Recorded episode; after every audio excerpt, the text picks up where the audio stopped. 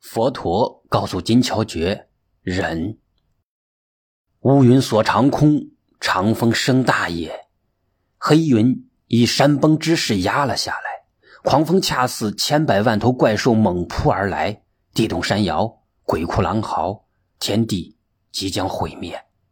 咔！一声霹雳撕开浓重的乌云，唰！一道电光从云虚中射出。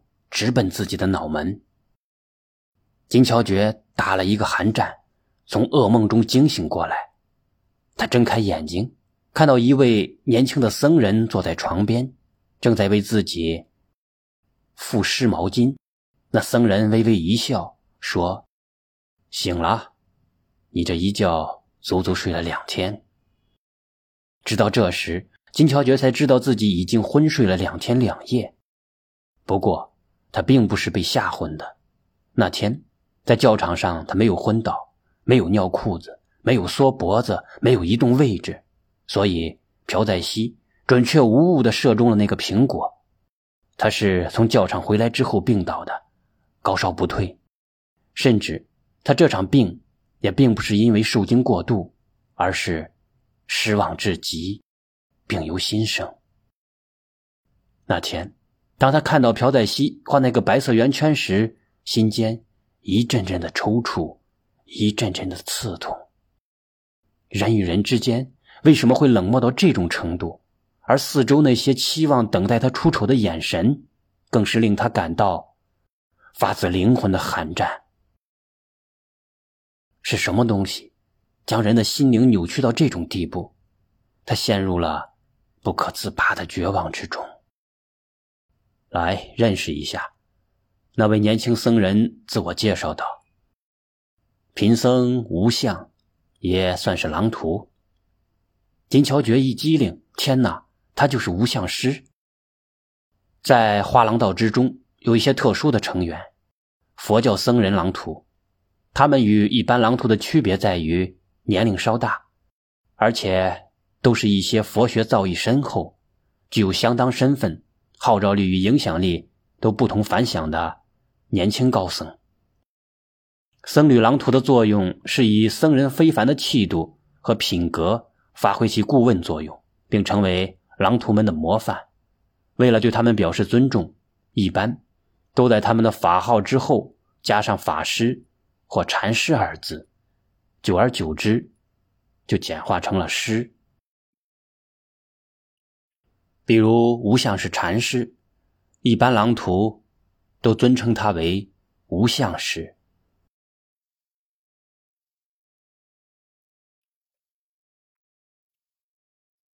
无相不仅是狼徒中著名的年轻高僧，他还是一位富有传奇色彩的人物。无相出身新罗王族，与金乔觉的血缘关系比金圣珠还要近。他曾经是一位杰出的画廊。现在中央画廊道的所有狼徒，都曾是他的下属弟子。然而，就在他即将成为国仙，并进而成为国家栋梁的时候，却抛弃了一切名利地位，到城南的俊南寺剃度落发，出家当了和尚。于是，前任花郎变成了今日的无相。金乔觉坐起来，好奇地端详着无相的光头。吴相摸摸自己的头顶，说道：“怎么，看清楚了没有？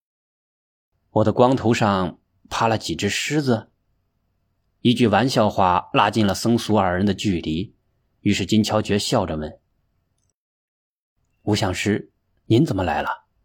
吴相说道：“听说我俗家的侄子现在有出息了，成了英雄，过来瞻仰瞻仰。”金乔觉笑不出来，低下头，没精打采地说：“英雄是人家朴在熙，我不过是人家的把托。在我看来，你那个把托比射箭的人重要。你们之所以能够最后取胜，起决定性作用的，不是朴在熙的高明剑法，而是你的牺牲精神与坚强毅力。”金乔觉听吴相这样说，心里马上亮堂了许多。不过他还是叹了一口气。哎，我再怎么努力，怎么牺牲，也无法取悦他们。天晓得为什么，他们总把我当成敌人对待。这首先要从你自己身上找原因。我，我原先并不认识他们，没和他们打过任何交道，如何招惹了他们？吴相提醒道：“你想一想，刚认识他们的时候，是不是隐瞒了自己的身份？”金乔觉不得不点了点头。吴相说：“花郎道尊重重义。”既权术、虚伪、欺瞒、严禁阴谋和私斗，你之前没有以诚待人，犯下了大忌，人家自然也不会与你真心相见。金乔觉说：“我之所以没有说明自己的身份，是因为有难言之隐，并非故意隐隐瞒他们，而且。”不管怎么说，你也是当今国王的儿子，身份尤为特殊。你神神秘秘的突然出现在花廊道，像间谍一样潜伏在大家的身边，自然让人不舒服。可是我并没有特殊目的，更不会搞什么阴谋诡计，而他们却像防贼一样的戒备我。你加入花廊道，自己也许没有什么特殊的目的。但不代表其他人没有，比如你的父亲。吴相意味深长地说：“而且凑巧发生了七树赤木风波，你就是跳进大海也洗不清了。”一想到曾导致同伴过敏，金乔觉至今仍很惭愧。他像是忽然想到了什么。对吴相说：“可是吴相师，同样一个我，同样是漆树过敏，为什么金圣珠大哥与他们五个人态度截然不同？他们总是故意刁难我，想方设法让我难堪，甚至直接伤害我，而金圣珠大哥却尽全力维护我、保护我，就算我有错，他也会替我开脱。”吴相一笑说。金圣珠天生就是一个心地善良、悲天悯人、品德高尚的人。他是我最看好的下一代花郎。再说，他与你有血缘关系，自然更亲近一些。但其他五个人就不一样了。你想想，他们都姓什么？经吴相师提醒，金乔觉这才想起了。新罗早期的历史。新罗早期以朴、西、金三大姓为尊，三姓互为通婚，推强者为王。而金姓通过婚姻不断的提高权势，终于在公元三五六年，金氏家族的奈乌尼师金继位之后，开始世袭君主，结束了新罗三大家族轮流掌权的局面。为了防止外姓通过婚姻威胁金姓的王权，也为了维护血统的纯正，金姓实行了罕见的内婚制，即姑、姨、舅、表亲之间进行婚姻，甚至姑姑嫁给亲侄子、亲叔叔娶侄女的事情也屡见不鲜。金乔觉低语道：“难怪他们对我有一种天生的敌意呢。”所以，从某种意义上说，你是替金氏祖先还债。这种债又不是钱财，如何还？用你的真心。”吴相神色庄重的说道。“若想得到别人的真心，必须拿出自己的真心。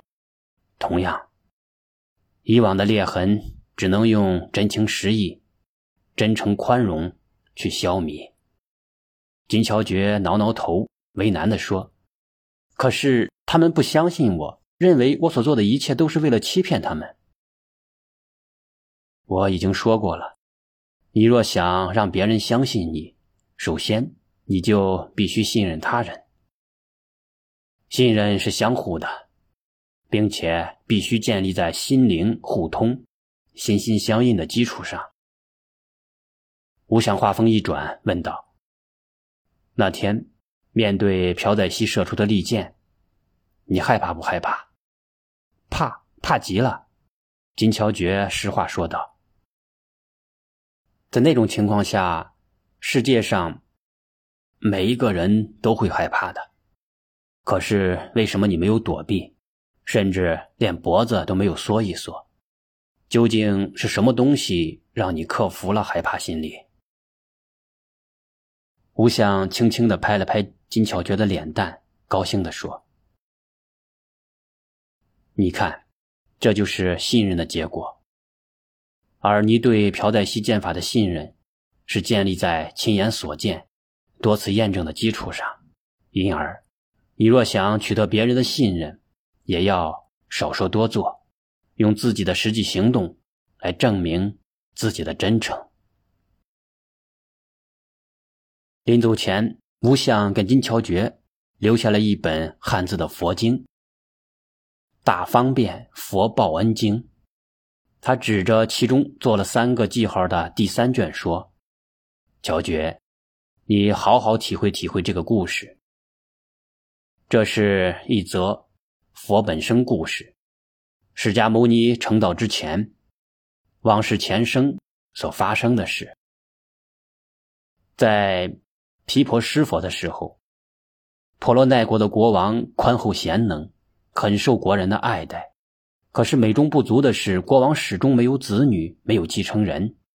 国王与王后经过十二年坚持不懈的祈祷，王后终于有孕在身，并顺利生下一个男婴，取名为忍辱。